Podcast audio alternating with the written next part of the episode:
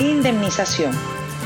La indemnización es un importe que está obligado a pagar contractualmente la entidad aseguradora en caso de producirse un siniestro.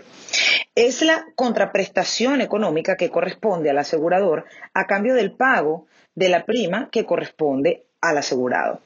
En este caso, la suma mm, la debe pagar la empresa de seguros en caso de que ocurra el siniestro y la prestación a la que está obligada en los casos de seguro de vida. O sea, podemos tomar la indemnización como el pago que recibe un beneficiario de una póliza de vida a la hora de que ocurra algún tipo de siniestro. Llámese siniestro una ausencia prematura del titular de la póliza.